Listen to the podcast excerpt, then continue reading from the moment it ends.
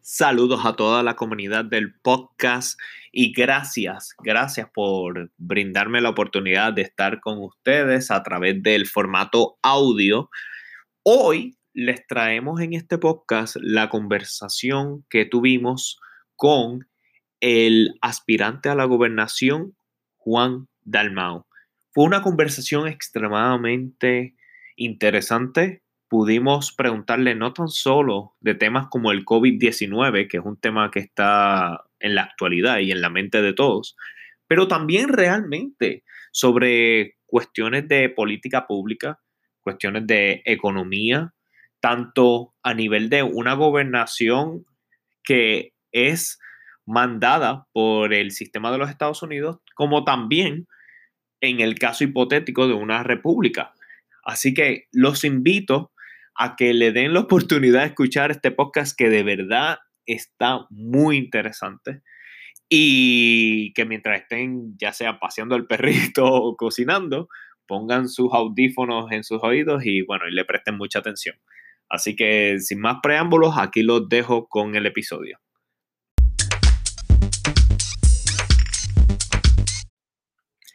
En este episodio de Jorge y Abimael conversan hoy, tenemos al candidato a la gobernación, Juan Dalmao.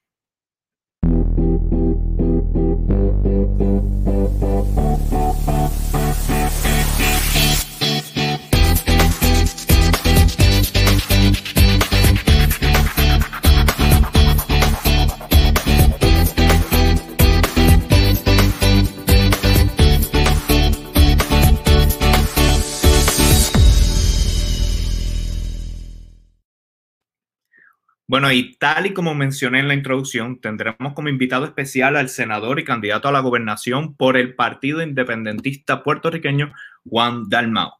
Estamos abriendo el espacio a las personas que estén corriendo para puestos públicos para que conversen con nosotros eh, sobre los temas de interés que afectan a nuestra sociedad. Antes de hablar con, con Juan, queremos recordarles que todos los domingos a la una de la tarde, hora Los Ángeles, y cuatro de la tarde, hora de Puerto Rico, estaremos en vivo. En la descripción de esta transmisión podrán encontrar un enlace del canal para que nos puedan seguir. Lo único que tienen que, hacer es en la descripción, hay una oración azul, le dan clic y eso los va a llevar al canal. No lo hagan ahora, pero al final de la transmisión, vayan a la descripción, le dan clic. Entonces pueden estar con nosotros todos los domingos. Eh, te pedimos que compartas este video ahora mismo en tus redes porque estaremos leyendo las preguntas que ustedes tengan. Entonces, si quieren hacerle una pregunta al senador, se la pueden hacer. Vamos a estar leyendo esas preguntas, al igual que si tienes amigos o, personas, familiares en las redes que quieran hacerle preguntas, pues comparte el video para que ellos también tengan una oportunidad. ¿Ok? Bueno, ahora sí, quiero presentar a mi co-anfitrión, eh, que ha estado conmigo en episodios anteriores, ya ustedes lo conocen, él es escritor y activista social, él es Abimael Acosta. Abimael, ¿cómo estás? Saludos muy bien y tú, Jorge, y saludos al público que nos está viendo ahora en este momento. Muchas gracias, muchas gracias, todo bien. Ahora, sin más preámbulo, queremos presentar aquí al candidato a la gobernación, Juan Dalmao. ¿Cómo estamos, senador? Saludos, Jorge. Un placer estar contigo, Abimael, y un privilegio que, aunque en la distancia, eh, tengamos la oportunidad de este encuentro y de esta conversación. Así es, así es. Entonces, claro que sí, es un privilegio para nosotros tenerlo de invitado. Claro que sí. Perfecto. Entonces, vamos a hacerle una serie de preguntas a usted, eh, senador, porque las personas en las redes sociales, pues obviamente ante esta situación del COVID-19, tiene interrogantes sobre qué es lo que los líderes en Puerto Rico están pensando y sobre cuáles son las estrategias que se están discutiendo, ¿ok? Entonces, vamos a abrir el primer segmento con Abimael, ¿verdad? Sí, eh, eh, Juan, eh, nosotros tenemos una información sobre las propuestas para minimizar el impacto del COVID-19 del Partido Independentista Puertorriqueño, en este caso eh, como senador y candidato a la gobernación. Y nos gustaría que nos hablaras un poquito de, este, de esta propuesta de cuatro, de cuatro etapas o cuatro pasos, que nos hablaran un poco sobre esto. Cómo no, mira, desde que comenzó el proceso de enfrentar esta pandemia en Puerto Rico, uno de los elementos eh, importantes ha sido la declaración del aislamiento social llamado toque de queda o cuarentena de la población. Y yo desde un principio dije que ese era un paso determinante porque todos los renglones de salud científicos habían planteado que el aislamiento era determinante para evitar la proliferación de lo que es el contagio del COVID-19. Sin embargo, ese esfuerzo resulta insuficiente si no está acompañado de lo que yo llamo cuatro propuestas o cuatro pilares esenciales. Número uno, llevar a cabo pruebas de forma agresiva a la población. Me refiero a agresiva en términos que sean extensivas a todos los sectores de la población. Esa ha sido una gran falla del gobierno porque se ha limitado en primera fase, luego de la cuarentena, a unas compras de pruebas que resultaron ser pruebas fatulas, que hubo señalamientos de malos manejos, de corrupción, etcétera, y que eso atrasó el proceso de llevar a cabo pruebas a toda la población. Eso genera un problema de deficiencia estadística. En Puerto Rico las estadísticas no son confiables porque las pruebas han sido muy limitadas y llegó el momento en donde el gobierno levantó las manos y básicamente se lo ha delegado al sector privado. El segundo pilar, además de esas pruebas de manera efectiva, amplia, es el rastreo. Una vez uno realiza las pruebas e identifica quiénes son las personas que dan positivo, y esos positivos pueden ser de personas que reflejan tener eh, los síntomas como aquellos que se conocen como asintomáticos, aquellos que no reflejan los síntomas típicos del COVID-19, pero que son portadores del virus y son una amenaza para otras personas. Una vez identificas mediante las pruebas quiénes están contagiados, tiene que haber un rastreo que significa el contacto, el acercamiento del Estado, del gobierno, del Departamento de Salud y las distintas dependencias a nivel municipal y regional con aquellas personas en que eh, la persona que está diagnosticada con el COVID ha tenido contacto, su círculo familiar, su círculo comunitario, su círculo laboral. Ese proceso de rastreo el gobierno ha admitido, el gobierno de Puerto Rico ha admitido que no se está llevando a cabo. Yo tuve en el viernes pasado, este viernes, eh, antes de ayer, un intercambio con unos representantes de alcaldes eh, en Puerto Rico, de municipios, en donde en efecto me confirman que, no ha habido una coordinación de parte del Departamento de Salud con los municipios para rastrear los casos que han dado positivo en cada uno de ellos. Que como cuestión de hecho, el, el gobierno a lo que se ha limitado el Departamento de Salud es a darle una llamada telefónica para asegurarse que han recibido los correos electrónicos que le indica que en su pueblo hay una persona infectada. Pero más allá de eso, no ha habido pasos necesarios. Ese es el segundo elemento importante. El tercero es el tema de tener habilitadas las estructuras hospitalarias para los procesos de una vez las personas están contagiadas con el COVID-19, poderlo recibir de forma aislada, en aislamiento. El problema en Puerto Rico ha sido que eh, en la década del 90 se desmanteló nuestro sistema público de estructuras hospitalarias en lo que se conoció como la reforma de salud bajo el doctor Pedro Rosselló, y que eso lo que produce es que en Puerto Rico no tengamos el acceso que había antes a centros de tratamiento y diagnóstico a nivel comunitario y municipal.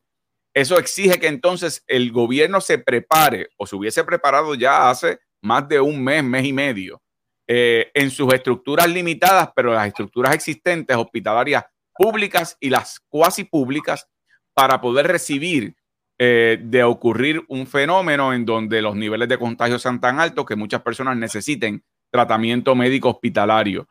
En Puerto Rico se ha discutido el que de eso ocurrir se utilicen facilidades como el centro de convenciones o como el conocido Coliseo de Puerto Rico, que son lugares muy amplios y grandes, pero que no tienen las facilidades para recibir eh, grandes concentraciones de público en condiciones de aislamiento, en condiciones dignas de tratamiento médico. Y por lo tanto, esto es un esfuerzo que se debió haber hecho y todavía se puede realizar eh, y hay alcaldes como el alcalde de Bayamón, que es del partido, del partido que gobierna actualmente, que ha planteado que no comprende cómo es que no ha habido un acercamiento para que el hospital de Bayamón, el hospital municipal de Bayamón, que es un hospital de primer orden, se esté habilitando para poder recibir grandes cantidades de personas, al igual que otros lugares. Y en último lugar, eh, esa última propuesta que yo había planteado, y esto yo lo planteé eh, de nuevo hace más de un mes, mes y medio, eh, era el control de nuestros puertos marítimos y aéreos. Puerto Rico, por ser territorio de los Estados Unidos, no tiene autoridad para evitar quién entra y sale del país. Eso es algo que recae en la aduana federal estadounidense. Pero sí podemos establecer mecanismos efectivos de control una vez la persona llega a Puerto Rico, establecer cuarentenas a personas que lleguen a Puerto Rico de países que están contagiados o que tienen, ¿verdad?, altos niveles de contagio, eh, porque se estuvo dando en Puerto Rico el fenómeno de personas que sentían síntomas de COVID-19 iban eh, al aeropuerto para tomar un avión a Puerto Rico, tomaban medicamentos que redujeran el impacto de la fiebre y otro tipo de síntomas y llegaban a Puerto Rico para entonces irse a reportar a un hospital en Puerto Rico porque, supongo, por, darte un ejemplo, ese fue el caso de una persona que venía de Nueva York, como saben, eh, y es conocido, Nueva York ha tenido un gran impacto con respecto al contagio, las facilidades hospitalarias no van a abasto y esta persona decidió venir a Puerto Rico para recibir tratamiento aquí. Si no tenemos esos cuatro pilares o propuestas ajustadas, aceitadas, adecuadas, estamos exponiendo a la población a, mayor riesgo en términos de contagio y de lo que es la consecuencia peor, sus fatalidades. Eh, aquí me surge una, una preocupación y es que en ese primer, en ese primer pilar, en esa primera eh, fase que menciona, el senador, eh, está el elemento de las pruebas. y se ha hablado mucho de que no se han realizado las pruebas de la manera que se deben realizar.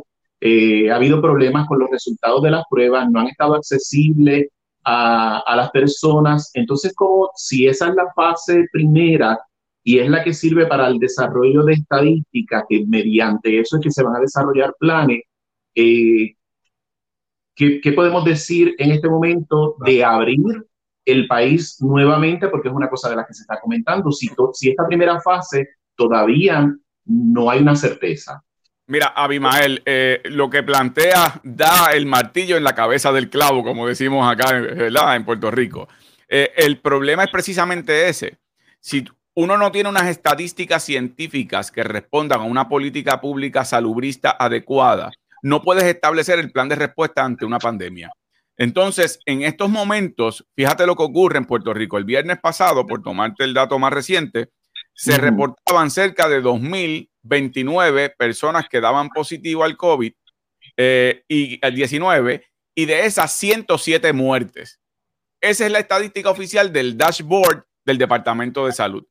Pero personas que están vinculadas como epidemiólogos o, a esta, o al área de, conocimiento científico y médico plantean que realmente esos positivos incluyen falsos positivos. Es decir, aquellas pruebas que no son necesariamente eh, las pruebas eh, moleculares, sino que son las serológicas, que son pruebas que tú puedes dar positivo inicialmente, pero que luego cuando te hacen una prueba que va más allá de la prueba de sangre, que es la prueba más específica, que es a través de, de las fosas nasales, etcétera, hay personas que no han dado, no han dado positivo. Entonces, ¿qué sucede? Dicen que a base de las pruebas moleculares, que son las más certeras, realmente el número de positivos en Puerto Rico son mil. Y uno diría, caramba, pues qué bien, porque entonces no son 2029, son cerca de mil. Pero el problema es que eso es una estadística a base de pruebas, pero siga, siga habiendo los 107 muertos, lo que significaría que el nivel de muertes en términos de positivos científicamente certeros es un 10%. Y un 10% de muerte está por encima de cualquier jurisdicción que usualmente están rondando cuando se maneja bien esto entre el 4%, el 5%, tal vez hasta el 6%. Así que aquí el problema ha sido, como señala eh, Abimael, que al fallar en el primer paso, en el primer paso es el más determinante, que es el de hacer pruebas generalizadas para uno establecer científicamente cómo está esa curva, si la estás dominando, si estás pudiendo bajar la curva y cómo está tu nivel de muertes versus niveles de contagio. Entonces no estamos, está operando el gobierno a ciegas, literalmente. En la última entrevista, y, perdonen un segundito para que ustedes vean cómo está este tema en Puerto Rico. En la última entrevista del secretario de Salud, cuando un poco la prensa eh, lo acorrala, haciéndole las preguntas que tú mismo acabas de plantear, las básicas, las esenciales. Él dijo, bueno, la ciencia tiene su espacio y la medicina tiene su espacio, pero al final del camino hay que orarle a Dios. Entonces, eh, eh, eh, eso es una expresión casi como, como lavarse las manos, pues por supuesto que el que tenga su Dios le ora y el que tenga su fe la tenga. Pero él como secretario de salud, que no es ni ministro, ni es pastor, ni es cura, ni, o sea, él lo que tiene precisamente que darle al país la versión de la ciencia, la versión estadística, la versión de la medicina. Entonces, eso ha provocado en el país una gran preocupación en amplios sectores, particularmente de parte de este servidor, que se ha querido comenzar una flexibilización al tema de la apertura de lo que ellos llaman, ¿verdad? La apertura del comercio, la apertura de la economía, pero que se está llevando a cabo y se está tomando esa determinación sin fundamento estadístico y por lo tanto puede tener el efecto de, péndulo en donde abriste pensando que esto se estaba normalizando y vuelva hacia atrás con mayores niveles de contagio, con mayores riesgos de fatalidades y que el impacto en la economía a largo plazo sea mucho peor.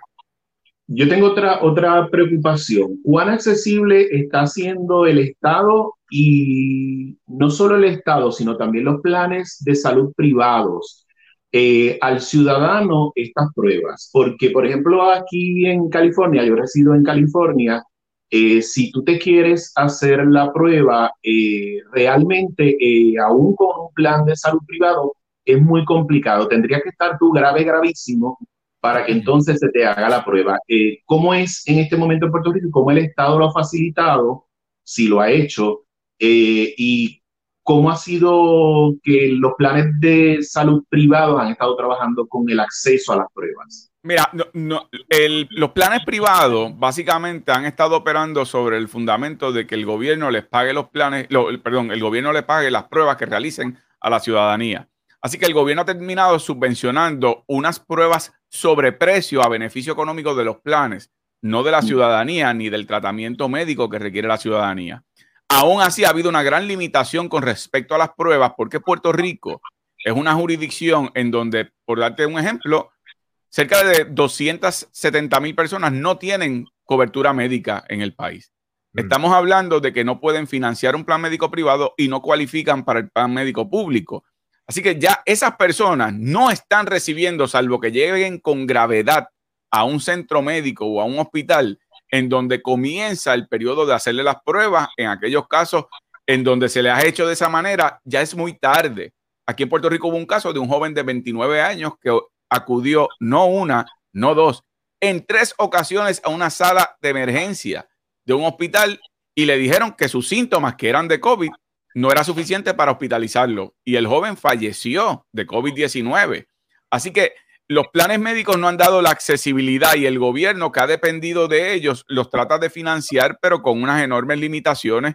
El gobierno literalmente en el tema de las pruebas, eh, eh, Abimael levantó las manos y cuando yo te digo que lo ha delegado al sector privado, más allá de los planes, lo ha delegado a aquellas personas que pueden ir a un laboratorio privado a hacerse las pruebas, a aquellos que los están haciendo y a aquellos que los planes médicos les están cubriendo o aquellos que están acudiendo ahora con la flexibilización a centros de trabajo en donde sus patronos les están haciendo pruebas, pero de nuevo, son lo que llaman los rapid kits.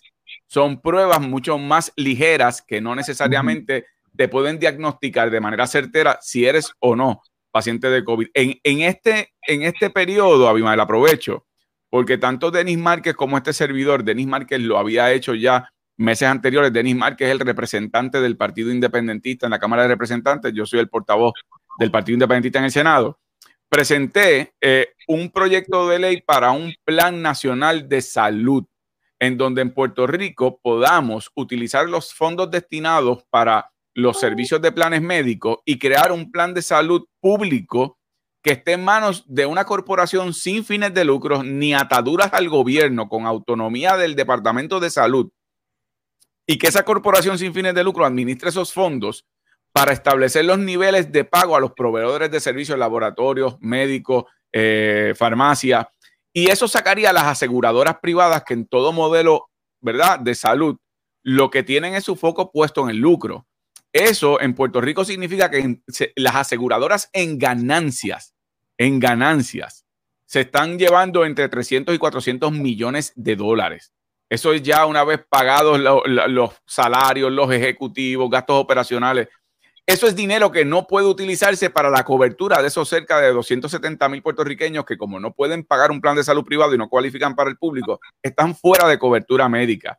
Ahora en medio de la pandemia traemos eso al debate público y te lo planteo ahora que me hace esta pregunta porque no hay duda que los planes médicos no han sido facilitadores, al contrario, ha sido un obstáculo porque no dan el servicio hasta que ellos garantizan que tienen un repago adecuado por parte del gobierno cuando el gobierno lo puede dar.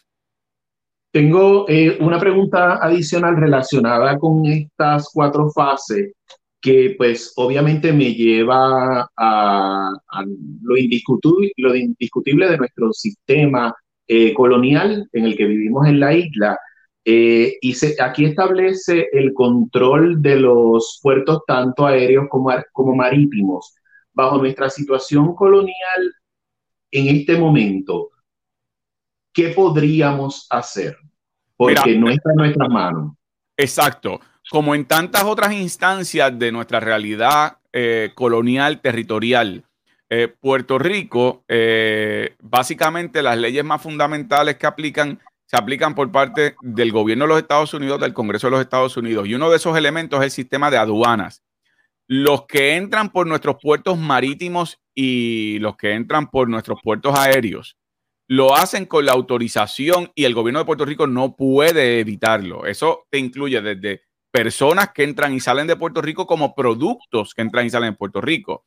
Nos ocurrió en María lo siguiente. En María, cuando Puerto Rico tuvo el efecto del huracán, hubo países que enviaron buques de ayuda, suministros en momentos en donde había ausencia de suministro y simplemente aduana federal no permitió la entrada de mucha de esa ayuda o, por ejemplo, ayuda médica de países que estaban dispuestos a enviar médicos. Es el caso de Cuba, que, son en eso destacados a nivel internacional por su solidaridad médica eh, en tantos países. Así que ellos controlan ese aspecto de nuestra vida. En el caso del COVID, el problema ha sido como, yo te planteaba, el que ellos deciden quién entra y quién no entra. Y por lo tanto no tenemos ese control. Lo que sí podríamos establecer en Puerto Rico son controles de puntos de cotejo al que sí ya entra el país y establecer una política de cuarentena del que entra por lo menos de unos 14 días de acuerdo a el periodo de incubamiento de este virus y al ser agresivos que eso tenga un efecto inhibitorio de aquel que entra y sale pensando que viene aquí a vacacionar como si nada estuviera pasando. Eh, pero francamente es una de las grandes limitaciones que tenemos como país, el controlar, o mejor dicho, el que no controlamos quién entra y sale. De hecho, en el momento de mayor crítica pública, ya cuando continuaba en Estados Unidos el presidente diciendo que esto era una cosa en China y que aquí no iba a pasar nada. Eh, aquí me refiero en los Estados Unidos. En Puerto Rico nos pasó con un secretario de salud que tuvo que renunciar, que decía que en Italia, Sí, sí, exacto, que, en Italia se habían contagiado, pero que Italia estaba cerca de China, según su teoría. Eh, te puedes imaginar. Eh, en ese tiempo tan crítico, en Puerto Rico estaban atracando cruceros con personas y turistas que venían de lugares que ya tenían identificados personas diagnosticadas con COVID-19. Y aquí la secretaria de Turismo, en representación del gobierno, recibía a esos turistas y entraba a esos cruceros a otorgarle placas por haber atracado aquí. Luego descubrimos que es que tenían luz verde para atracar por parte del gobierno de Estados Unidos cuando ya había jurisdicciones en los Estados Unidos que estaban imponiendo políticas más restrictivas con respecto a la llegada de turistas vía marítima. Así que eh, eh, es uno de esos, de esos costos del colonialismo que tiene que pagar el pueblo de Puerto Rico. Y como puedo ver, eh, senador, básicamente gran parte de los problemas para poder implementar estos pasos eh, están relacionados con, con nuestro poder eh, político de toma de decisiones a nivel de, de país o a, nivel de nación. Eso me trae a, a otra pregunta bien relacionada con esto y es la siguiente.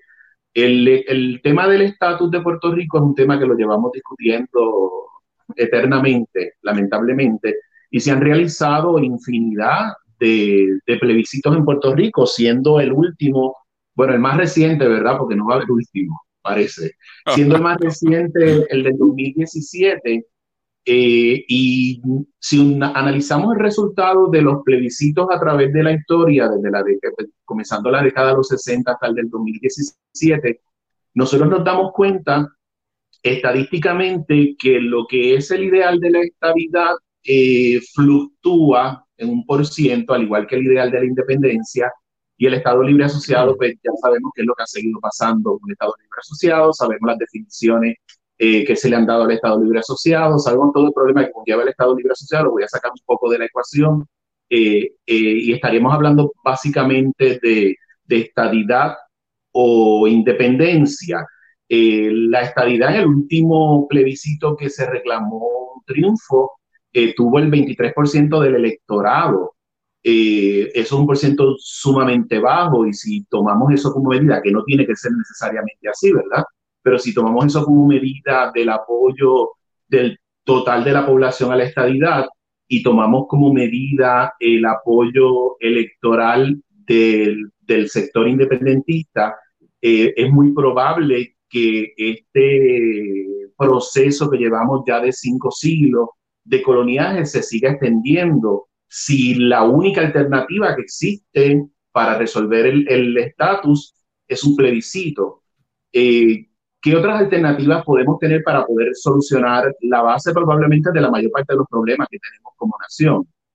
Mira, claro, mira, eh, en el caso del Partido Independentista, nosotros hemos promovido como, como un instrumento procesal el que los puertorriqueños nos convoquemos en una asamblea de estatus. Los puertorriqueños podrán votar por delegados que representen distintas fórmulas de estatus no coloniales, no territoriales, eh, reconocidas por el derecho internacional, y que esa asamblea delibere sobre la forma en donde ellos ven, en el caso de la independencia, la independencia es un derecho natural, no hay que negociar la independencia, pero ciertamente hay que establecer los parámetros de una transición ordenada eh, con negociaciones con el gobierno de los Estados Unidos eh, sobre qué va a pasar con el tránsito de puertorriqueños hacia los Estados Unidos. Ya ha habido procesos que han señalado que habría libre tránsito y podría haberlo de, Puerto Rico a los Estados Unidos. De hecho, lo hubo históricamente de la invasión de los Estados Unidos en el 1898 al 1917 que se nos impone la ciudadanía americana, había libre tránsito. Los puertorriqueños viajaban a Estados Unidos como nacionales puertorriqueños con su certificado de nacimiento. Hoy día, con la globalización y un poco con los, límites de frontera un poco más flexibles, hay nuevas formas jurídicas de cómo alcanzar eso, igualmente con tantas otras cosas. Pero, pero en el caso de la estadidad, como se le llama, o la anexión, el tema aquí es de viabilidad está el gobierno de los Estados Unidos, particularmente el Congreso de los Estados Unidos, dispuesto a incorporar como Estado de la Unión Americana a un país distinto, una nacionalidad distinta, con una historia distinta, con una cultura distinta, con un idioma distinto, que además entraría siendo el estado más pobre de los Estados Unidos, más que Mississippi, pero tendría más poder político que 27 estados de los Estados Unidos. Y eso es un debate que tiene que darse en los Estados Unidos, que yo sé la conclusión de ese debate. Tanto lo sé que han pasado más de 120 años de colonialismo estadounidense en Puerto Rico y no se ha dado un paso para incorporar a Puerto Rico. Así que yo, pero es importante que los Estados Unidos se enfrente a este tema y tenga que responder y tenga que decir dentro de nuestra visión de, como dice la moneda americana, e pluribus unum, de muchos. Uno, no estamos dispuestos a convertirnos en un Estado binacional con doble identidad, porque no pueden digerir una nacionalidad como la puertorriqueña, que es latinoamericana, caribeña. Así que ese debate hay que darlo y al ellos responder, ¿es o no viable? Al responder que no es viable, esa es una opción falsa que saldría de la mesa y los puertorriqueños se dirigirían a tomar una decisión distinta, como señalaste, no estando la opción colonial en la mesa, porque el problema no puede ser parte del menú de la solución, pues entonces tendríamos que entrar a considerar una fórmula de asociación soberana o libre asociación. Pues hay que ver cuáles son las condiciones de esa asociación. Y poco a poco, que los Estados Unidos que crearon las condiciones luego de la invasión para retenernos como bastión geopolítico, militar y económico también, que tengan que crear unas condiciones donde los puertorriqueños decidamos nosotros tomar la decisión, pero tomarlas con conocimiento de causa y que ellos hablen. Los puertorriqueños nos hemos debatido entre nosotros las distintas opciones, como usted señala, y sin embargo, ellos han, como decimos nosotros acá, pasado con ficha. Ellos no se han expresado. Yo quiero que se expresen y por eso yo he propuesto también rápidamente. Eh, este ha sido un cuatrenio bastante aleccionador, creo yo, particularmente para los anexionistas en Puerto Rico. Han tenido que chocar de frente con la imposibilidad de su proyecto político no solamente que tiene el control, el PNP, que es el partido anexionista, el control de la rama ejecutiva en Puerto Rico, la rama legislativa en Puerto Rico, la rama judicial en Puerto Rico y la comisionada residente en Washington, en manos del partido anexionista, sino que desde que comenzó el cuatrenio, aprobaron, como usted señala, un plebiscito que al principio era entre estadidad y, la nacionalidad puertorriqueña soberana, luego lo enmendaron para incluir la colonia como opción, lo que produjo que el Partido Independentista y otros sectores acudieran a un boicot, a protestar al no participar y la participación en ese plebiscito fue de 23%, un fracaso absoluto. Aun cuando la estadidad recibió 97% de los votos en ese plebiscito, la participación fue tan baja que no le dieron credibilidad en los Estados Unidos. Pero no solo eso, aprobaron una ley creando una comisión de la igualdad, que era una especie de plan Tennessee. Esa comisión de la igualdad se hizo sal y agua produjo nada, no le abrían las puertas en Washington. La comisionada residente estadista presentó no uno, dos proyectos supuestamente de admisión y el segundo ni de admisión era. Era una promesa de incorporación como territorio a perpetuidad, no la anexión completa. Tenían cabilderos y aún así ni un paso. Así que yo creo que aquí, si queremos, los que tomamos en serio el tema de la descolonización, creo que el mecanismo procesal que propone el PIB es uno adecuado, democrático, pero podemos incluso dar un paso previo y es hacer un entendido, un pacto político entre los que creemos en la descolonización y vayamos con una sola voz ante el Congreso de los Estados Unidos y podamos decir, los líderes estadistas, los que creen en la libre asociación, el liderato independentista, miren, aquí estamos con esta lista larga de diferencias pero estamos de acuerdo de que llegó el momento que ustedes respondan sobre la viabilidad, obligaciones, responsabilidades y consecuencias de cada una de las opciones y que los puertorriqueños decidamos por una vez y por todas. Es decir, un mecanismo que presione a los Estados Unidos a tenerse que expresar, pero mientras sigue la peleita monga acá en Puerto Rico, ellos pasan con ficha y como usted señala, eh, no ha habido un mecanismo procesal adecuado y ahora prometen un plebiscito estadidad sí o no, que realmente, y perdonen que yo me tomo un rato en este tema, pero es que es un tema de umbral, como señaló Abimael, es importante. Eh, prometen un plebiscito estadidad sí o no. Eso es lo que han propuesto el liderato estadista. De hecho, en estos momentos, según ustedes y yo hablamos, la gobernadora tiene en su escritorio un proyecto de plebiscito y tiene que decidir si lo firma o no para el día de las elecciones que se vote estadidad sí o no. Pues yo he llamado ese plebiscito el palo con la zanahoria. Ustedes han visto, ¿verdad? El cuento del palo y la zanahoria, que es si tú tienes una mula y tratas de empujarla, no se mueve. Es inamovible. Tú le pones un palo, una zanahoria al frente y la mula para comerse la zanahoria se va moviendo, aunque la zanahoria resulta inalcanzable. Pues aquí el PNP ha legislado este plebiscito para que eso sirva, la zanahoria, que es la estadidad, para mover a un electorado estadista que está desmotivado y desmovilizado porque su gobierno ha sido un desastre administrativo ha tenido que salir el primer gobernador eh, de Puerto Rico, eh, eh, ¿verdad? expulsado por el propio pueblo y las protestas, han tenido arrestos de altos funcionarios, en fin. así que ese truco, yo espero que los estadistas genuinos se den cuenta de que eso se trata y que ese día vayan a las urnas y penalicen al liderato de su partido que los pretende manipular. la conversación que hemos tenido el momento me trae otra, otra interrogante y es eh, en Puerto Rico, en los Estados Unidos vivimos eh, cerca de 4 millones de, puertorriqueños.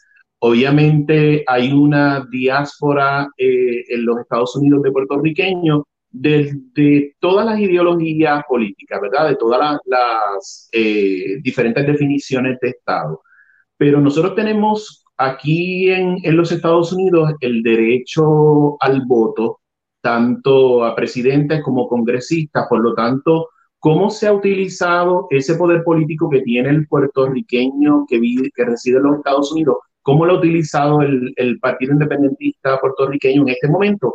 sabemos que eh, siempre el movimiento independentista ha estado ligado a la diáspora en los Estados Unidos. Eh, históricamente ha sido así. en este momento, ¿cuáles son los movimientos que ha hecho el Partido Independentista o, que, o cuáles han sido esas, esas iniciativas que ha tomado con la diáspora?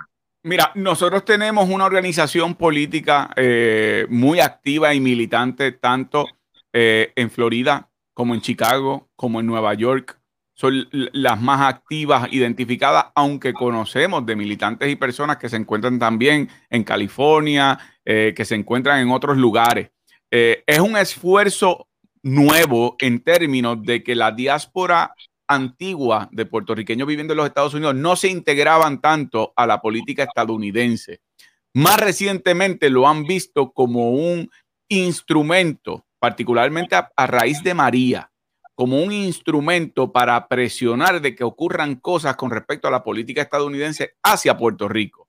Y entonces lo que antes se veía como, como algo con apatía, porque se veía como integrarse a la corriente estadounidense siendo puertorriqueño, Hoy día creo que el puertorriqueño se ha dado cuenta que uno no renuncia a ser lo que es estando en los Estados Unidos, insertándose al proceso político para alterar las condiciones que afectan a Puerto Rico.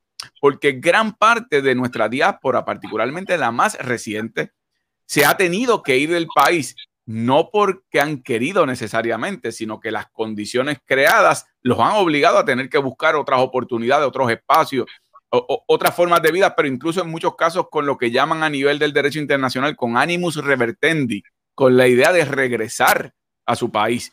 Y yo creo que en ese aspecto hemos logrado sí integrarnos de una forma mucho más militante en esos esfuerzos.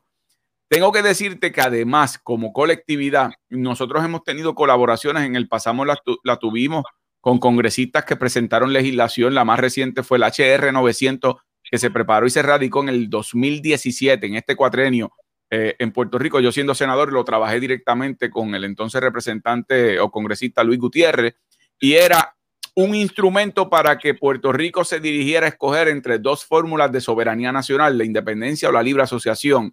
Y ese proyecto se radicó así para recordarle al Congreso de los Estados Unidos que la voz de Jennifer González, que estaba proponiendo un plebiscito, eh, perdón, un, acta de admisión, como le llaman ellos, una ley de admisión, eh, tenía un contrapeso y que se hacían vistas por uno, tenían que hacer las vistas públicas con el otro y que no se excluyera del proceso el debate de la nacionalidad, de la identidad y del derecho a la soberanía que tenemos como, como puertorriqueños. Así que en ese sentido hemos colaborado. Y recientemente también hemos hecho unos acercamientos ya sobre eso. No puedo profundizar porque no quiero adelantar cosas que se están todavía trabajando, tanto con la representante eh, Ocasio Cortés como con otros eh, congresistas que, son de nuevo cuño, con una visión progresista, eh, en donde si te fijas en un momento dado, y esto ocurre mucho con, con el sector progresista y liberal estadounidense, particularmente en el campo político, piensan que la, reparación del agravio del colonialismo es la anexión,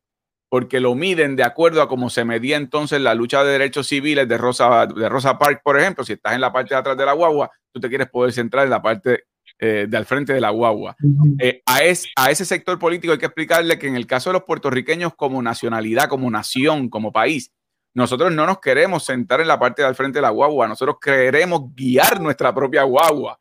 Eh, y entonces que los Estados Unidos, ese país, maneje cómo va esa guagua de ellos y nosotros dirigir nuestra guagua eh, con la soberanía política. Una vez uno les explica eso, se dan cuenta que el tema de nacionalidad es determinante al momento de tocar el tema del estatus y que Estados Unidos tenga un acercamiento con respecto a nosotros. Pero que esa es parte de los esfuerzos que, que, estamos haciendo con esos sectores. Gracias. ¿Cómo no? Abimael, tenías creo una pregunta eh, de este segmento 1, una última pregunta relacionada a pena de muerte. Eh, sí, sí, eh, gracias por recordármelo. Recientemente arrestaron dos personas como aparentes sospechosos del asesinato de dos mujeres transexuales eh, esto trae obviamente de nuevo a la, a la palestra pública la discusión eh, del estatus, porque entre las recomendaciones que se han comenzado a escuchar es la pena de muerte.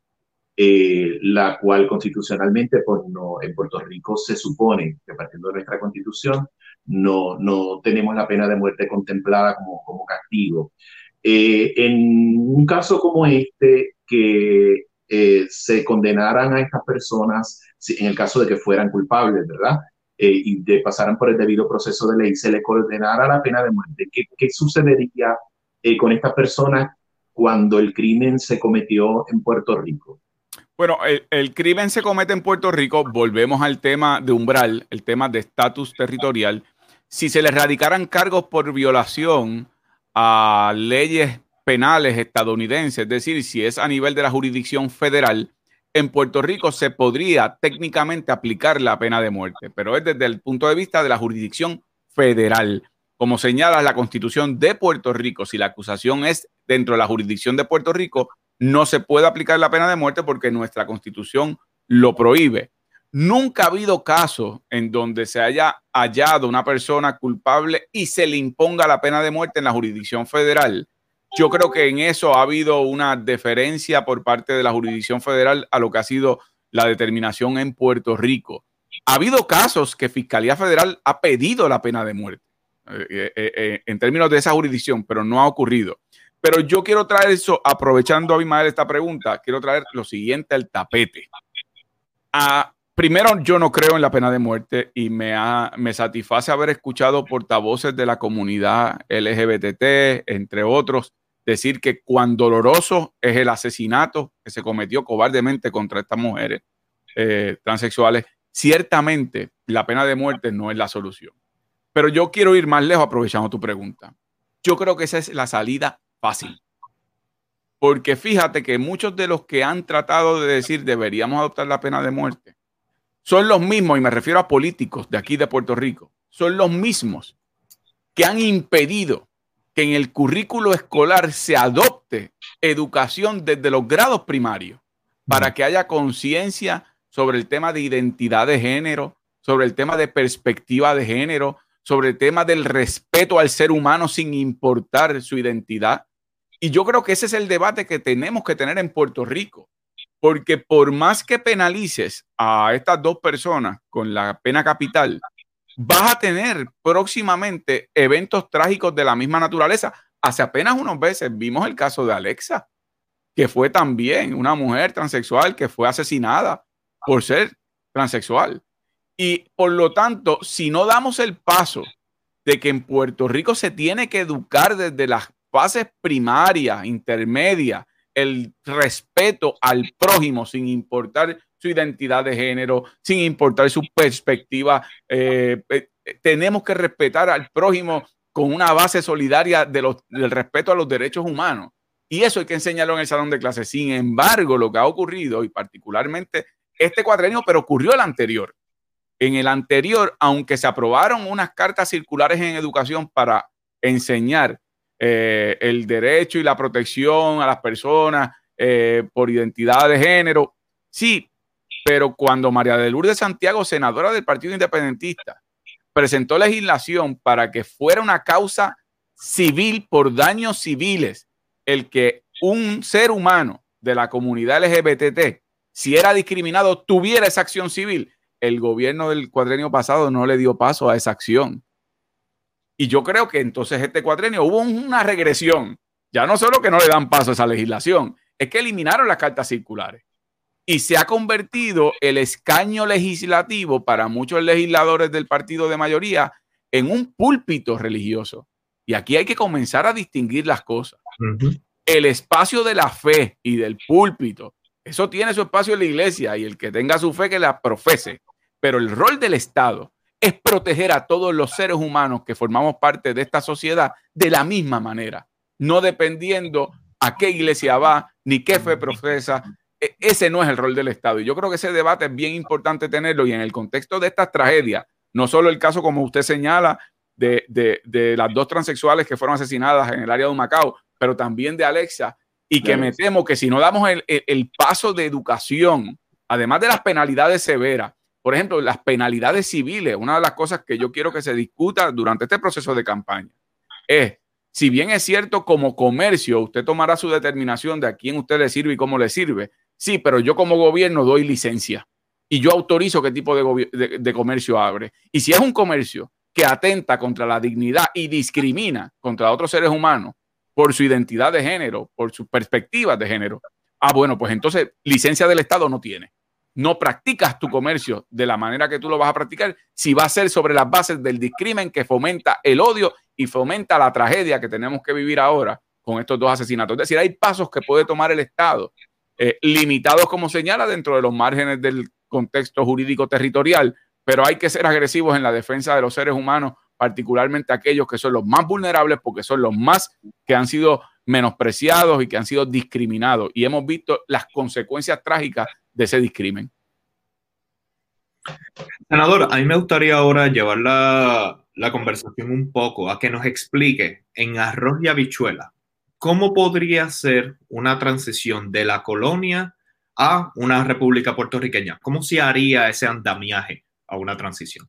Mira, por, suerte, eh, aunque yo sé que ustedes confían en mí, pero por suerte hay un referente jurídico del Congreso de los Estados Unidos. En el proyecto del Senado Federal 712, que fue un proyecto que se evaluó, se conoce como el proyecto Johnston, eh, ese proyecto se evaluó del 1989 al 1991 y ese proyecto fue el acercamiento más reciente de la forma más seria del Congreso de los Estados Unidos, en este caso del Senado, hacia el tema de Puerto Rico. Y evaluaron todas las opciones como lo habíamos discutido al inicio de esta entrevista, de esta conversación, porque hicieron informes económicos, informes con respecto al Congressional Budget Office, al, al Congress Research Service, eh, a la propia Comisión de Energía y Recursos Naturales que examinó el caso Puerto Rico. Y sobre el tema de la independencia, se determinó básicamente lo siguiente. Una vez Puerto Rico escoja el camino de su independencia, Puerto Rico va a tener un proceso de transición ordenada en donde en un periodo de 10 a 15 años, Puerto Rico estará recibiendo la asistencia económica social que suma cerca de 5 mil millones de dólares, en bloque, de manera que será administrado por ese gobierno transicional para alcanzar lo que serían eh, unos niveles autosostenidos de desarrollo económico y de asistencia social y de una transición a aquellos que reciben hoy día económicamente un dinero, pero que podrían trabajar y sumarse a la fuerza laboral, es decir, como un mecanismo de transición.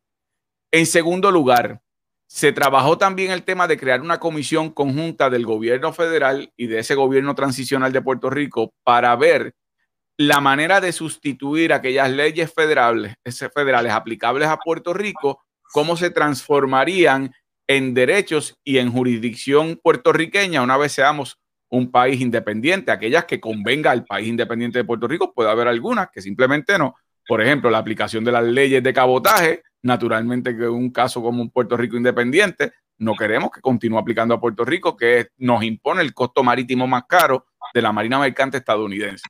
Así que está ese instrumento para que Puerto Rico tenga eh, un, ordenamiento jurídico protegido en un proceso de transición, porque habrá un proceso de reclamaciones bajo leyes federales mientras se da la transición, que tendrá que buscarse la manera que se solucionen esas impugnaciones. En tercer lugar, en el tema de la constitución de Puerto Rico se tiene que convocar una verdadera asamblea constituyente para constituir un país independiente con una constitución robusta, actualizada, democrática, eh, y para eso habrá que convocar para que democráticamente se elijan los delegados que representarían al pueblo en esa asamblea verdaderamente constituyente. Es decir, una asamblea constituyente es la que se constituye un país, una nación, eh, en un gobierno de una constitución que responda a su soberanía.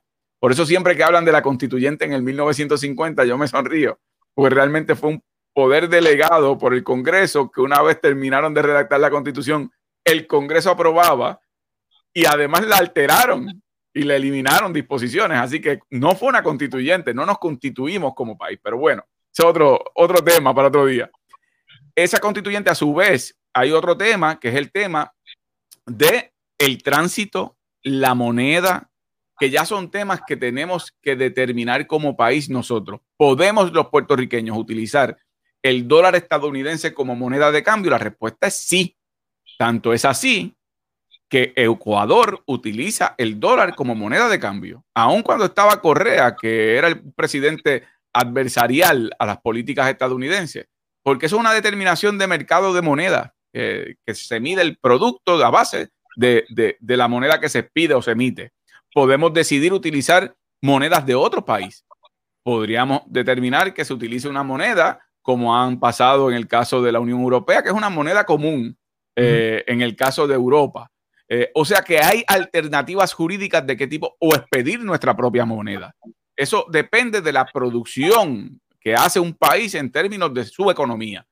Eso es una determinación que tendríamos que tomar como país. Pero tenemos ese menú para escoger. Hoy día jurídicamente hay más amplitud con respecto a lo que pueden hacer los pueblos en términos financieros y económicos porque ya no estamos en la vieja, vieja guerra fría de los dos bloques, o estás con los rojos o estás con los americanos, y e, estamos en otro mundo. En cuanto al tránsito, es determinante eso porque eh, Abimael cuando trajo el tema de, de la diáspora, hay una realidad social en Puerto Rico y es que más de la mitad de los puertorriqueños viven en los Estados Unidos. Nuestra población es una población que ha ido emigrando y que vive en los Estados Unidos y viven ya sea porque son nacidos en Puerto Rico que se han mudado o los que se mudaron que tienen hijos que se sienten y son puertorriqueños. Así que ciertamente la idea del tránsito, más que todo, es una idea dirigida a que no perdamos ese contacto con nuestro pueblo dividido.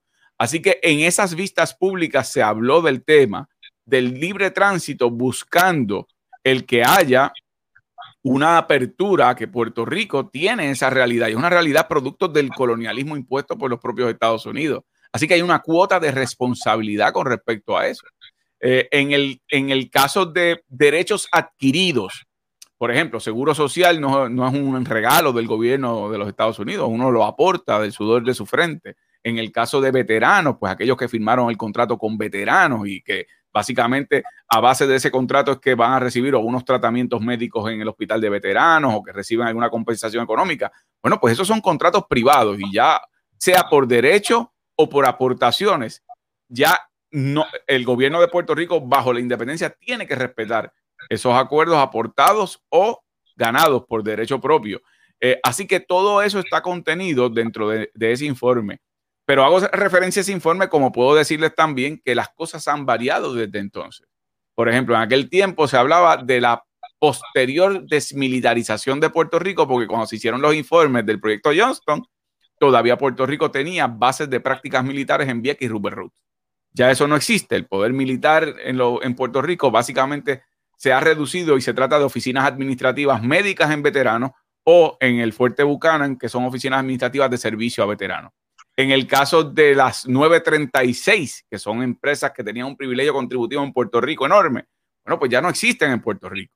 Hay que buscar modelos de atracción de capital extranjero eh, en ese proceso de transición que incluya empresas estadounidenses, pero que vengan a Puerto Rico no porque van a tener un trato privilegiado único sin crear los empleos necesarios o estimular la economía. Aquellos que lo hagan recibirán los estímulos adecuados pero quien no lo haga, entonces buscaremos quien es más competitivo, que venga y produzca. En Puerto Rico tenemos la gran desventaja en estos momentos que eh, las corporaciones foráneas extranjeras, eh, estadounidenses principalmente, se llevan en ganancias del país 37 mil millones de dólares. Pagan en promedio contributivo un 4%, digo un 2%, algunas pagan un 4%, pero algunas pagan cero. Es decir, son absolutamente exentas del pago contributivo. Eso es dinero que no tenemos. No crean los empleos que prometen, ni estimulan la economía como prometen. Así que por eso es que se ha criticado que Puerto Rico es un paraíso fiscal para muchas de estas empresas. Crean algunos empleos, muchos de ellos remunerados con el mínimo, pero que no, no, no realmente no cumple con las expectativas de los beneficios enormes que reciben. Senador, usted habló anteriormente sobre la situación de lo que sería la moneda y las diferentes alternativas que hay sobre ese tema. Incluso quiero mencionar que pude ver en el, en el website del partido, hay un documento donde se aclara muchas de estas preguntas, eh, se, se, llama Lo que debes saber sobre la independencia y habla sobre la moneda. Y se presentan más que todo tres alternativas. Yo quiero saber desde su perspectiva, ¿cuál sería la alternativa más adecuada para Puerto Rico en cuanto a la moneda? Mira, eso va a depender del proceso de transición. Recuerda que Puerto Rico tiene que transformar su economía en una economía eh, que ha sido una economía de enclave colonial dependiente, en una economía autosuficiente. Eso va a requerir un proceso de transición, como te señalo, de unos 10, 15 años de atraer capital extranjero, inversión extranjera, aumentar nuestra producción, aumentar nuestros niveles de exportación, que ahora mismo no podemos tenerlo. Por ejemplo, en el caso de Puerto Rico, si yo mañana quiero montar una industria de manufactura para hacer zapatos y carteras y poder venderla a nivel internacional y a nivel de Puerto Rico, cuando llegue la materia prima, porque en Puerto Rico no hay una industria de cuero, tengo que traerlo de Argentina o de Uruguay. Cuando llega a las costas en Puerto Rico, pasa por aduana federal y nos imponen los arbitrios federales que encarecen la entrada del producto. Así que cuando yo termino de hacer la cartera o el zapato es tan caro porque está diseñado el sistema para proteger el mercado estadounidense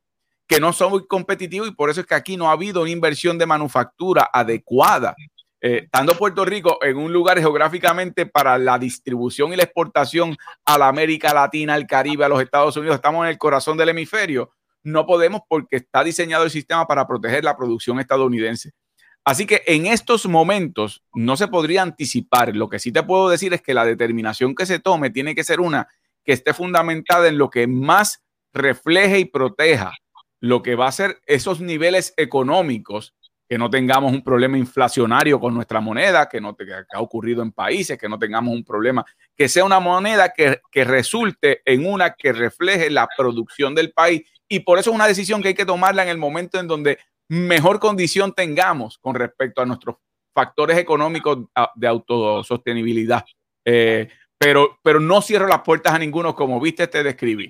Eh, tanto puede ser la moneda estadounidense, como puede ser moneda propia, como puede ser moneda de otro país, como puede ser una divisa, se usa también eh, en, en, otros lugares, se usa una moneda nacional, pero para cuando llega el capital extranjero, la moneda extranjera, entonces se cambia eh, de, por ejemplo, en el caso de, Cuba, por poner ese ejemplo, dólar a peso cubano se iguala. Y es una manera de balancear el impacto que no, no se afecte la economía. O sea que el menú es amplio. Lo bueno de la independencia es que tomaríamos nosotros la decisión a base de nuestros intereses económicos.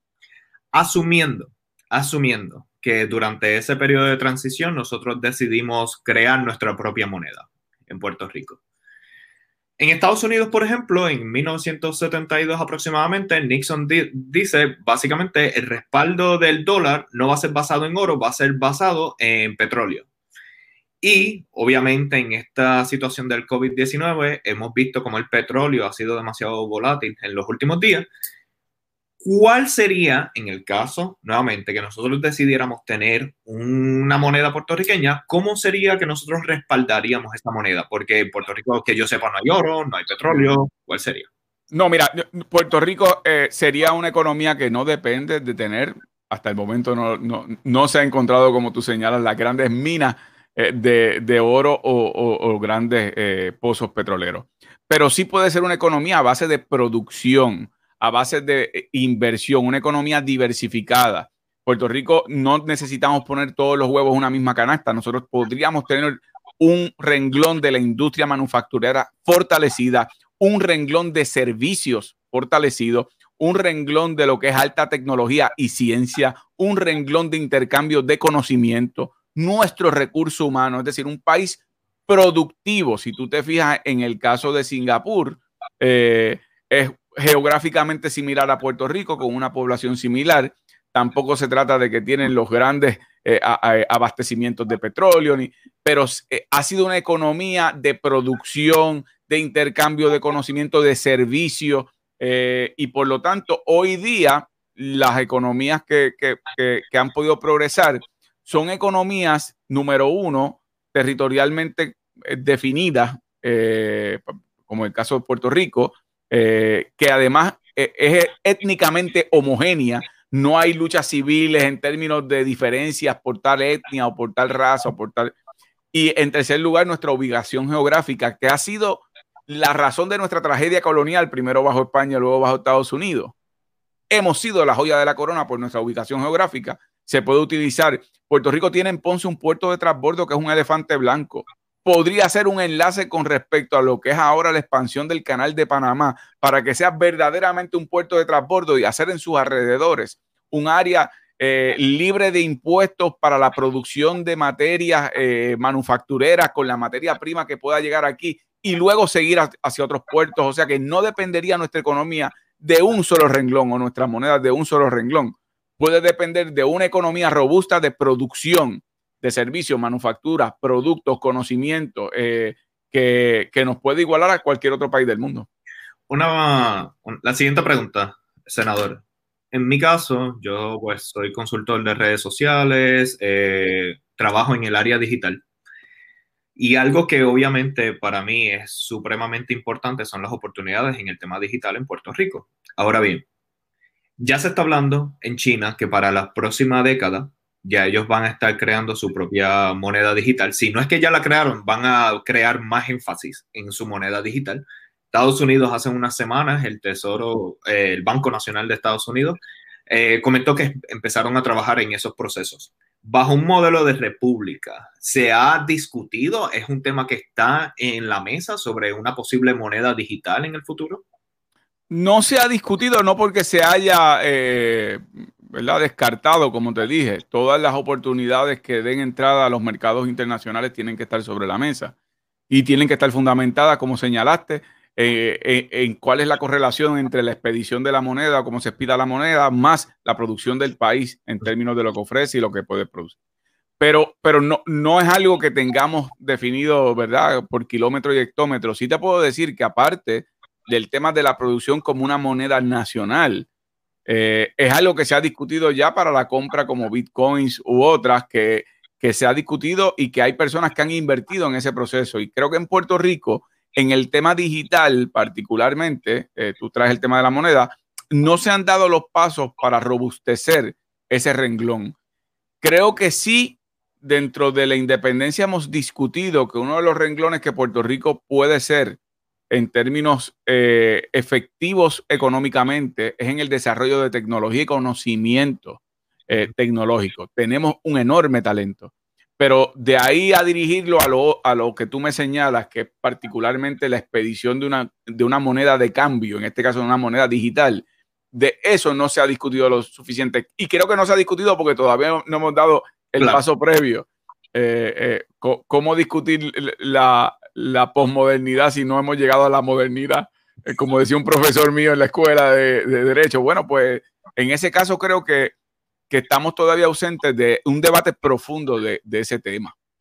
Es interesante porque lo puedo decir, yo he tenido colaboradores en Puerto Rico, que obviamente hay una economía que se está dando de emprendedores digitales. Entonces me gustaría saber si, si, si hay algún, alguna conversación sobre emprendimiento digital, un modelo económico digital. O desde, ese, punto de vista, sí. yo, yo creo que en términos de Puerto Rico, para el país necesita adoptar una política pública que robustezca la gobernanza a base de los avances tecnológicos, que haya los recursos para el desarrollo de tecnología y del conocimiento tecnológico, que haya la, transparencia en el proceso de adoptar ese tipo de tecnología, eh, que no la ha habido, eh, y que además haya una presencia en la mesa de discusión de gobierno. Cuando te hablo de eso, te hablo, el gabinete de gobierno tiene el representante de Hacienda, el de Educación, el de... Tiene que incorporarse una figura que sea sobre el tema de tecnología y, avances tecnológicos, eh, porque todo redunda hoy día a base de eso. Eh, y no lo ha habido y no lo hay en estos momentos. Y creo que por eso es que aquí no ha habido parte del debate no se ha fundamentado en gran medida por eso. Eh, desconocimiento, el que todavía no ha habido la conciencia de que no es que nos vamos a dirigir a eso, es que estamos en eso.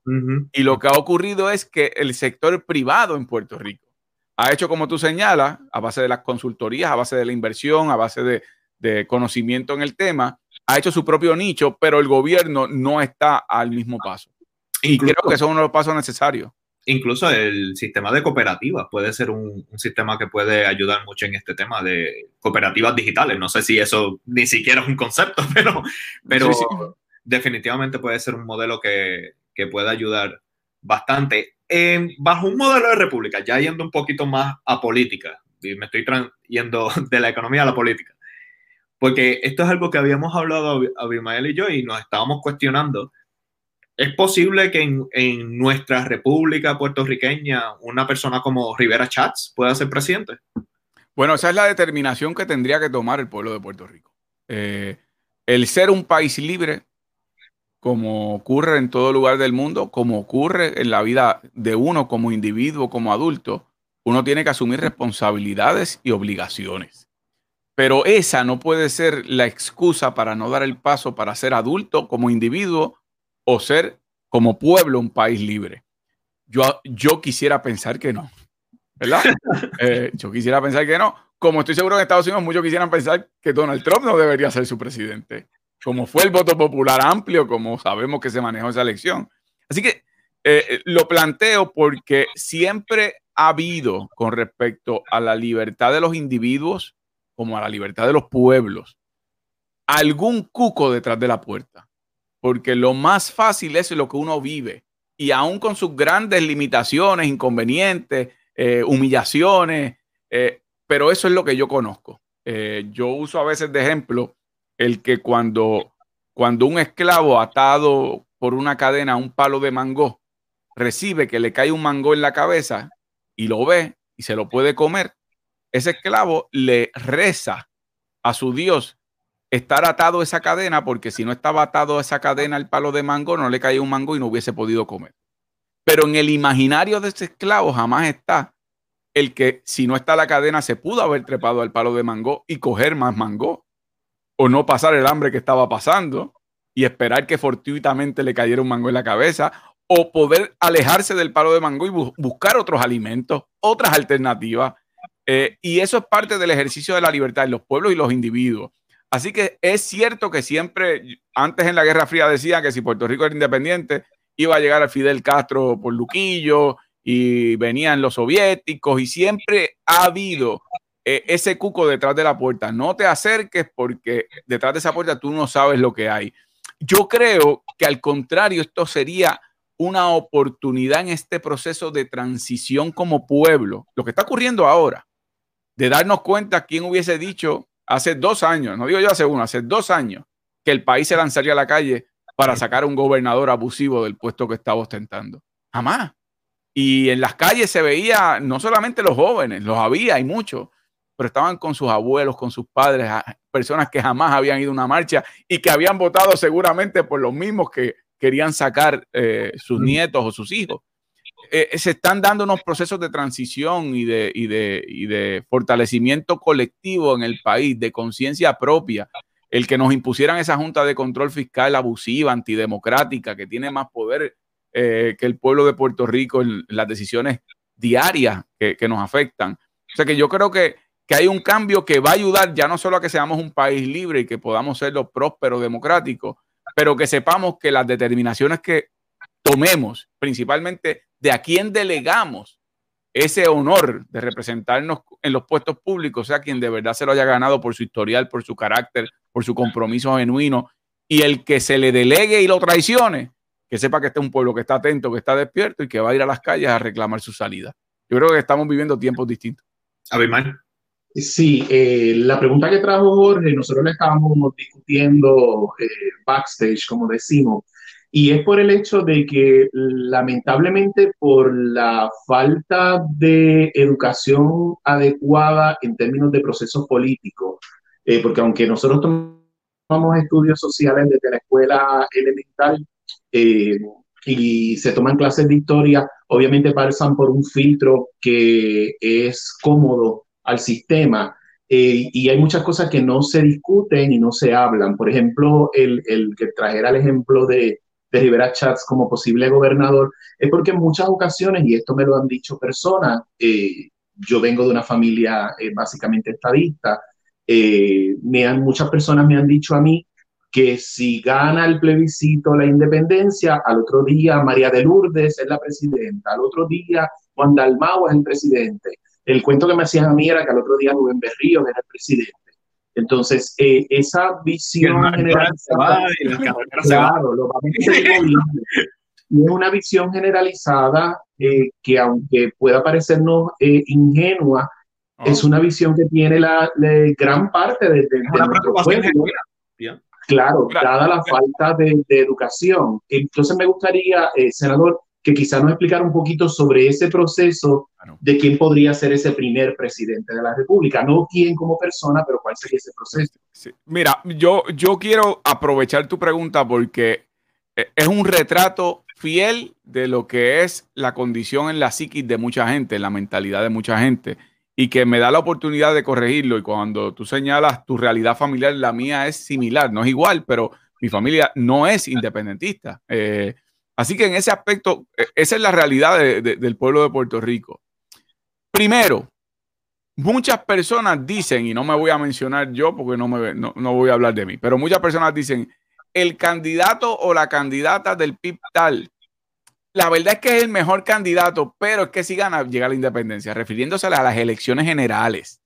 Fíjense, o sea, aunque el candidato o la candidata del PIB sea el mejor y la mejor oferta electoral para gobernar el país en una elección general, te dicen, pero no voto por él porque si gana trae la independencia. Así que vamos a empezar por ese primer punto.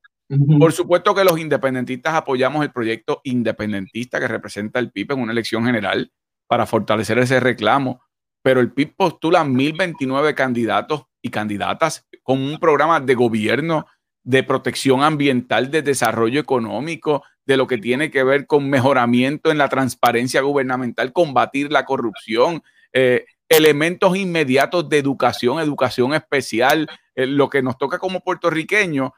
Y nadie se pregunta, por ejemplo, si gana el PNP, al otro día llega la estadidad. Bueno, primero que han ganado las últimas cuatro elecciones, son 16 años de gobierno PNP y no está la estadidad.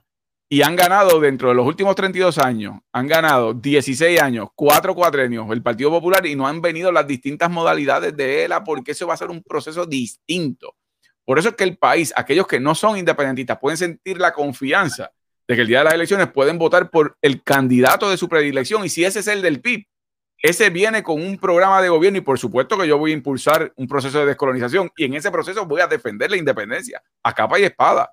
Pero eso es algo que el país tiene que comprender. La elección general en noviembre próximo es para ver a quién le vamos a entregar el gobierno de Puerto Rico que ha estado en manos de piratas y que este país merece que tenga un rumbo definido. Sobre el estatus, que es lo otro que tú señalas, si en ese proceso la independencia triunfa, no es que al otro día ni Juan Dalmao, ni Rubén Berrío, ni María de Lourdes, aunque su trayectoria mucho mejor eh, que la de los que nos han gobernado, pero no van a ser presidentes porque por definición, por primera vez realmente bajo la independencia, el país va a tener un proceso democrático de quien los gobierne es quien ellos escojan. Hoy día han escogido quienes están como regentes del poder colonial pero nos gobiernan poderes mayores, intereses económicos de Wall Street que mueven a los congresistas, nos aprueban a la Junta de Control Fiscal y Promesa. E, es decir, por primera vez escogería el país. ¿Quién sería esa persona que dirigiría los destinos en ese proceso de transición y luego a base de la nueva constitución redactada, una elección especial para escoger al presidente bajo esa nueva constitución? Así que va el país a tener en sus manos la decisión final.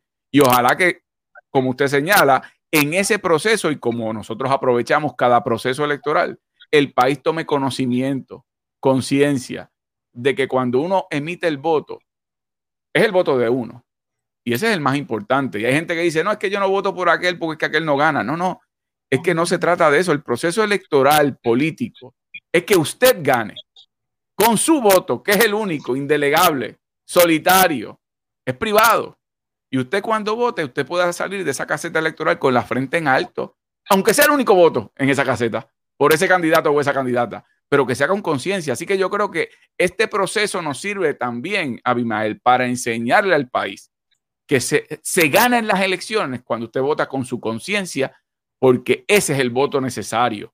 No es si gana aquel, viene aquello, lo otro, porque ha quedado más que demostrado. De nuevo, en los últimos 32 años, 16 han gobernado los populares, y no han venido las distintas modalidades de ELA con más o menos poder, al contrario, Junta de Control Fiscal, eh, eh, eh, el, pleito federal que nos, nos impone más poderes del Congreso. Y han ganado estadistas y como describimos al inicio de este programa, ni un solo paso para la asimilación. Aquí lo que hace falta es alguien que llegue con la mente y el foco puesto y su lealtad principal en el pueblo de Puerto Rico. Los otros llegan con los inversionistas políticos ya respirándole en la nuca. una pregunta. Usted en, el transcurso de esta conversación mencionó que obviamente durante esta transición entonces se vería cuáles serían las vías económicas que serían más favorables para Puerto Rico. Sin embargo, me imagino que tendrán algunas ideas de cómo se podría financiar un sistema de salud, cómo se pudiera financiar un sistema de educación, incluso cómo se puede financiar actividades culturales. ¿Cuál sería su reacción al respecto? Bueno, mira, el financiamiento de los proyectos sociales primero va a estar complementado con las transferencias sociales que, como te dije, vendrían en bloques en ese proceso de transición. En segundo lugar, con respecto a lo que tienen que ver con los modelos de, financiamiento de presupuestos, eh, Puerto Rico tiene un presupuesto en estos momentos consolidado.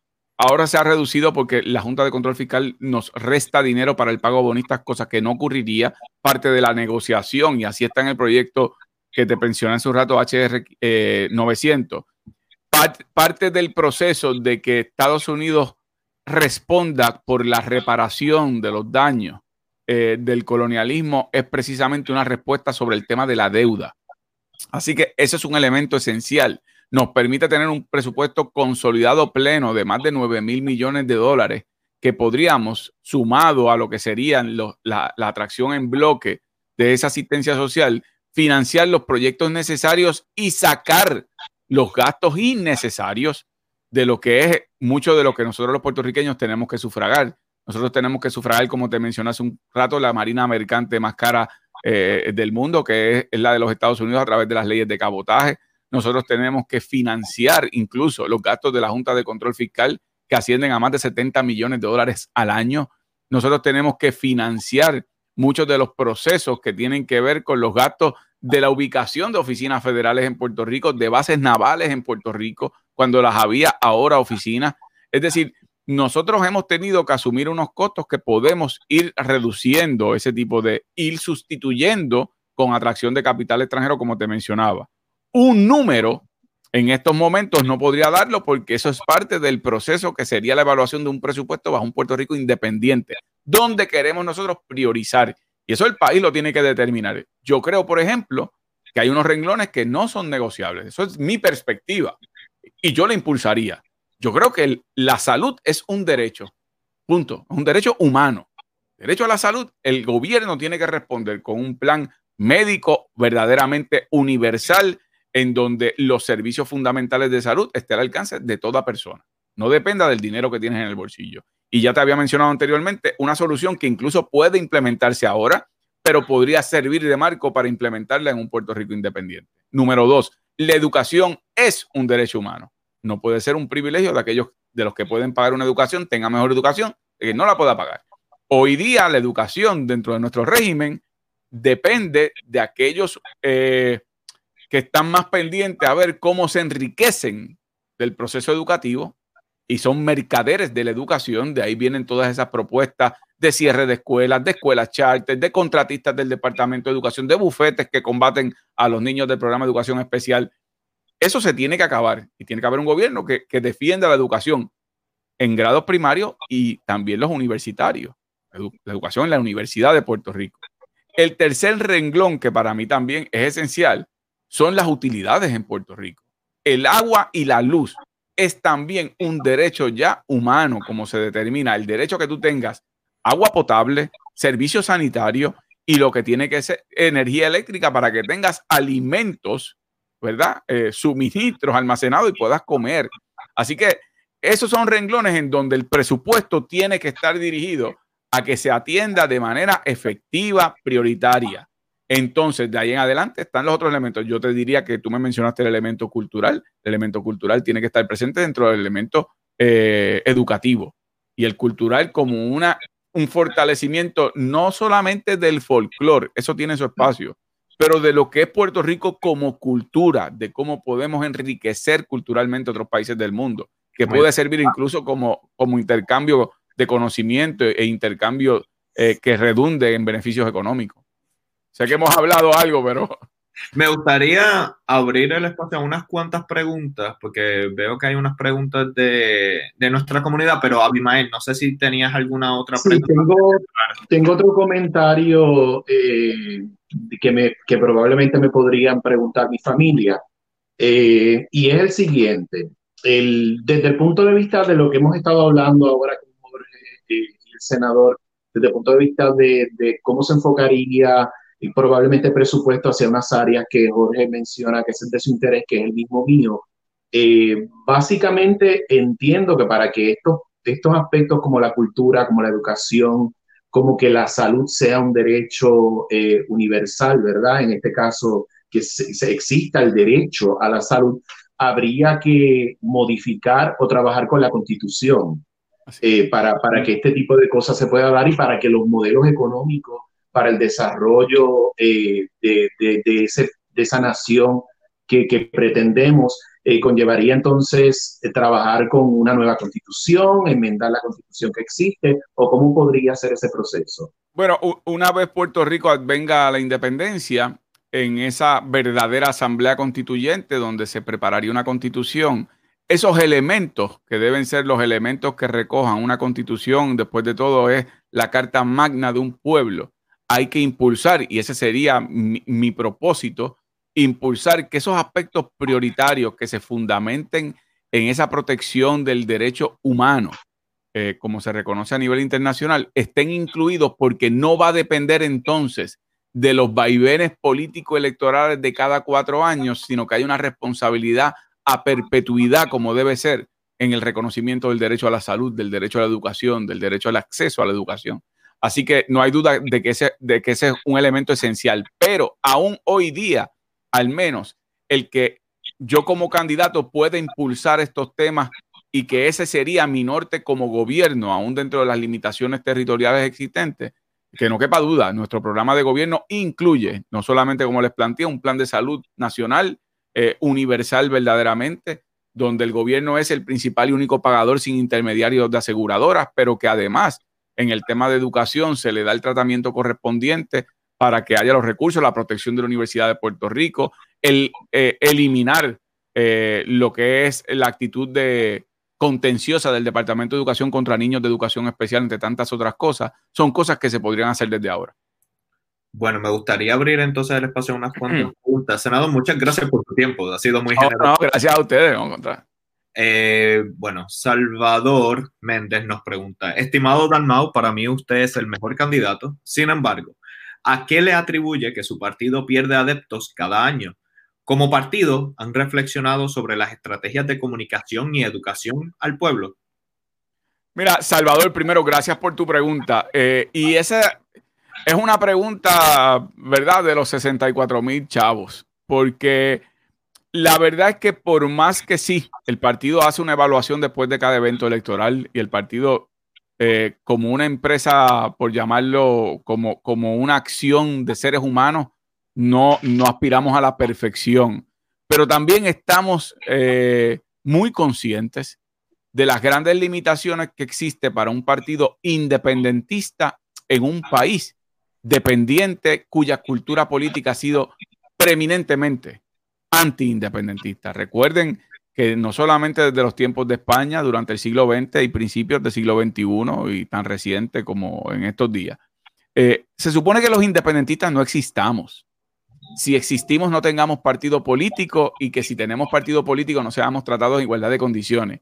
Y hay personas que piensan cuando uno dice eso, en la persecución en la década del 50 o en los 60 con las carpetas, en los 70, los asesinatos de los 80, eh, pero podemos ir tan cercano como el 2005 del asesinato a Filiberto Ojeda, un día de la Ares, 23 de, de, septiembre. Como podemos verlo ahora mismo, la gobernadora tiene ante sí en su escritorio, según nosotros estamos hablando, un proyecto de ley de código electoral que tiene como propósito principal excluir al partido independentista de los procesos electorales y por lo tanto que no exista la voz del independentismo organizado como partido en la en, la administración del proceso electoral. Pero no solo eso. Mañana lunes yo tengo sesión legislativa y uno de los proyectos que se ha mencionado que se va a presentar es el Código Municipal.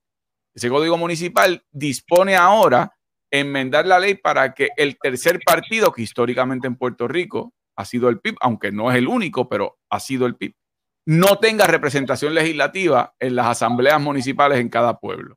O sea que ha habido una cultura política que ha estado de la mano con una política de exclusión para que el país no tenga la opción de la independencia o del partido independentista como, como proyecto electoral para unas elecciones. Cuando usted escucha radio en Puerto Rico, usted escucha que hay panelistas que están del Partido Popular o del PNP y aunque no se diga que son populares o PNP, usted sabe por su historial, por cómo se expresan, que en ese panel no hay quien represente o al Partido Independentista o al independentismo puertorriqueño. Es decir, ha habido una cultura de exclusión. Si el independentista se queja, protesta, denuncia, es que son un chorro de peluz, que esos son los que quieren es que vengan eh, y, se lleven aquí las carreteras, el futuro y te roben hasta los nenes para comerse los crudos por la noche. Pero, pero si pero si aquí hay una clase graduanda de un colegio privado pudiente que quiere en medio de la pandemia salir a celebrar en una playa, la policía le da escolta. Y sin embargo, un joven activista que hizo una protesta frente al Departamento del Trabajo para que dieran comida y abrieran los comedores escolares, a ese lo arrestaron. O sea que aquí hay una doble vara para que el país no vea la opción que amenaza los intereses económicos y políticos de aquellos que se han beneficiado de un régimen que nos ha afectado a todos. Y, esa es la explicación de fondo. Eh, pero ciertamente hay que hacer todo eso que usted menciona en su pregunta, ¿verdad? Hay que reflexionar en cada evento electoral, hay que ver cómo uno es más efectivo, cómo entra a las redes sociales, cómo educa, sabiendo que es una desproporción de fuerza enorme para uno no frustrarse, el que el Departamento de Educación todos los años está enseñando una historia torcida a estudiantes, que depende de maestros que tienen una visión y una conciencia mayor, que por su cuenta enseñan la verdadera historia de Puerto Rico a esos estudiantes, pero es con su propio dinero, con sus propias fotocopias, con sus propios libros. Es decir, aquí dependemos de héroes y heroínas que ponen su granito de arena para que esa construcción que el régimen hace eh, para que la gente se aterrorice con la idea de votar por el PIB o de votar por candidatos del PIB o con la idea de su propia libertad, eh, se pueda combatir. Eh, pero gracias por su pregunta, Salvador, y, y por supuesto que un placer poderlo saludar. De hecho, él nos tiene otra pregunta que me parece muy interesante. Súper. Dice, ¿cómo se puede balancear una economía de producción con la protección al medio ambiente?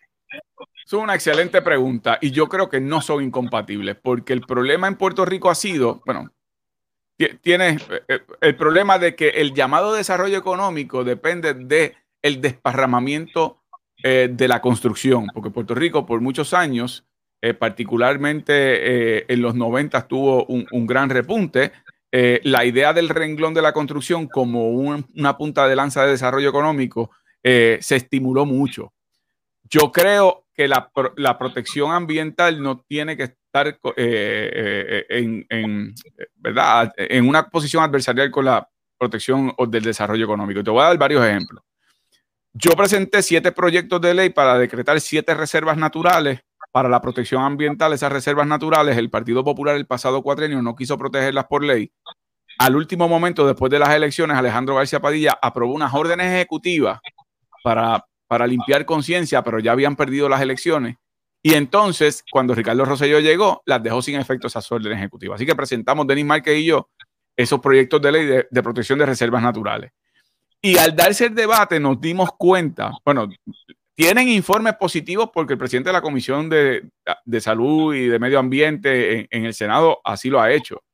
Pero la verdad es que nos las han llevado a votación y lo que se ha planteado es que todas esas reservas naturales, particularmente las que están cerca de las playas, por ejemplo, en el caso de Mar Chiquita, pueden también utilizarse para desarrollo económico y desarrollo sobre el tema de, de lo que es investigación ambiental y científica, de utilizarla para establecer restaurantes que sean ecoamigables, construidos en madera, sin afectar flora, fauna del, del, del sector es decir, aquí no ha habido la imaginación para darse cuenta que proteger el medio ambiente no es incompatible con el disfrute de lo que tiene que ofrecer Puerto Rico. En el caso, por ejemplo, del desparramamiento urbano, aquí usted va a los cascos urbanos en los pueblos. Están impactados por el cemento, pero son estructuras abandonadas porque los pueblos, según los centros comerciales, se fueron estableciendo a las afueras de los cascos urbanos las urbanizaciones y residencias se fueron ubicando en las afueras y los cascos urbanos se quedaron eh, aislados. En términos comerciales, lo que hay que buscar es estimular la reestructuración, la rehabilitación de esos cascos que ya están impactados por el cemento para evitar el desparramamiento urbano en áreas verdes nuevas y el impacto del cemento sería mucho menor y además vas a darle vida a los cascos urbanos estableciendo también una actividad económica necesaria, particularmente en pueblos más pequeños, más aislados. Eh, esa es una alternativa y un ejemplo sobre eso. En el caso de la, de la ley de costas que yo presenté y la moratoria a la construcción nueva en la zona marítimo terrestre, es necesario porque económicamente si usted construye un negocio, una residencia en, la zona marítimo terrestre, le parecerá muy bonito, pero tan pronto venga la primera tormenta platanera o el primer huracán, el agua, eh, van a buscar los primeros cuatro pisos como pasó en Córcega, en, el área de Córcega, en Rincón. Allí había una serie de wokops justo en el agua pues se fueron todos con el huracán María por el golpe de agua, o sea que se pierde económicamente propiedad. Así que se puede establecer ese balance y es más, yo diría que en términos económicos es rentable protección ambiental porque en la medida que Puerto Rico es atractivo para su disfrute, no solamente para los extranjeros, sino para nosotros mismos, también hay actividad en el renglón turístico. Eh, para culminar esta sesión de preguntas y comentarios, Javier Hernández nos comenta, el libro PR Exit explica y detalla un modelo de república. Así, que, Así es, recibí la copia con la, nota del autor, lo cual agradezco y, le respondí esa nota justo antes de, la pandemia. No he tenido oportunidad de sentarme a leerlo, pero tanto como ese trabajo como otros que se han hecho eh, por personas muy comprometidas, dan una visión de cómo puede ser un Puerto Rico independiente. Hay un libro que son una serie de, entrevistas a, Francisco Catalá, doctor en economía, que es el de Soberanías Exitosas, y Francisco Catalá detalla en ese libro eh, o, en una entrevista con Ángel Collado Schwartz, eh, que es el editor del libro, detalla un modelo. Hay un libro que se llama Puerto Rico, Nación Independiente Imperativo del siglo XXI. Y ese libro es importante porque tiene tres capítulos. Eh, un capítulo es Puerto Rico como nacionalidad latinoamericana y caribeña de cara a su independencia, historia y presente. En segundo lugar, tiene un artículo de Francisco Catalá particularmente que es sobre el tema económico y del desarrollo económico de Puerto Rico, muchas de las preguntas que me han hecho aquí. Y en tercer lugar, tiene un análisis jurídico del eh, profesor eh, Rubén Berríos, presidente del PIB, sobre el tema de la ciudadanía dual que es uno de los temas que también se discutió en aquel proyecto 712, eh, en donde utiliza varios ejemplos y jurisdicciones en el mundo que se permite tener más de una ciudadanía. Eh, y es un análisis jurídico constitucional dentro del marco de la Constitución de los Estados Unidos. Así que eh, agradezco a Javier la nota y ciertamente una aportación que eso es una asignatura que tengo pendiente, el librito. Bueno, para culminar, senador, unas últimas palabras que le quiera decir a la comunidad que nos, que nos está viendo y que van a ver este video eventualmente. Claro que sí, mira, en primer lugar, Abimael Jorge, a ustedes gracias por darme este espacio. Eh, esto, esto no es común. Eh, ustedes son una excepción. La idea de abrirle espacios a la voz del Partido Independentista y de la opción del independentismo en un país que ha sido su cultura política de aterrorizarlo con la idea de su libertad, eh, es un gesto democrático realmente y de apertura al debate necesario que requiere el país. Así que ustedes dos, gracias por la invitación. Ah, y a quienes nos están viendo y a la comunidad eh, que disfruta de este intercambio, mis palabras finales son las siguientes. El pueblo de Puerto Rico es un pueblo heroico, es un pueblo digno, es un pueblo con una historia que nos ha tocado vivir que nos ha probado al calor de las circunstancias más difíciles. Eh, la explotación colonial de los imperios más poderosos de sus respectivos tiempos, la negación de nuestra identidad que pudo con tesón prevalecer y hoy somos puertorriqueños porque muchos derramaron sangre, cumplieron cárcel, perdieron vida y somos lo que somos porque estamos hechos eh, de, de una arcilla muy especial. No es que somos mejores que otros, pero no permitimos que nos digan que somos menos que otros. Y yo creo que un Puerto Rico así, ese pueblo digno, que somos los que estamos en la isla y los que no están, pero que están con la isla en su corazón en otros lugares, es el pueblo que va a construir una patria nueva y va a ser una patria digna, justa, libre, soberana, independiente, próspera y democrática. Y esa es mi aspiración y yo espero que de aquí a noviembre tengamos oportunidad de volvernos a ver eh, las caras y conversar otro buen rato de cómo están las cosas acá y que ustedes me cuenten cómo están allá. Así va a ser. Abimael. Un abrazo. Eh, muchas gracias, eh, senador, por haber estado con nosotros hoy. Eh, realmente ha sido un honor para nosotros tenerlo en nuestro programa. A mí también. Cuando estén adjunta me tienes que avisar. Claro que sí, claro que sí. Cuando pase todo esto del COVID voy a darme un brinquito. Pues perfecto, allí, allí tenemos que vernos en alguna esquina por allí en la plaza, la pizzería. Sí, Cuídense mucho. En mi, Muchas caso, gracias. en mi caso, simplemente quería terminar diciendo que bueno, voy a tirar una promo. Número uno, que nos sigan en nuestro canal de Facebook. ahí vamos a tener varias, varias conversaciones.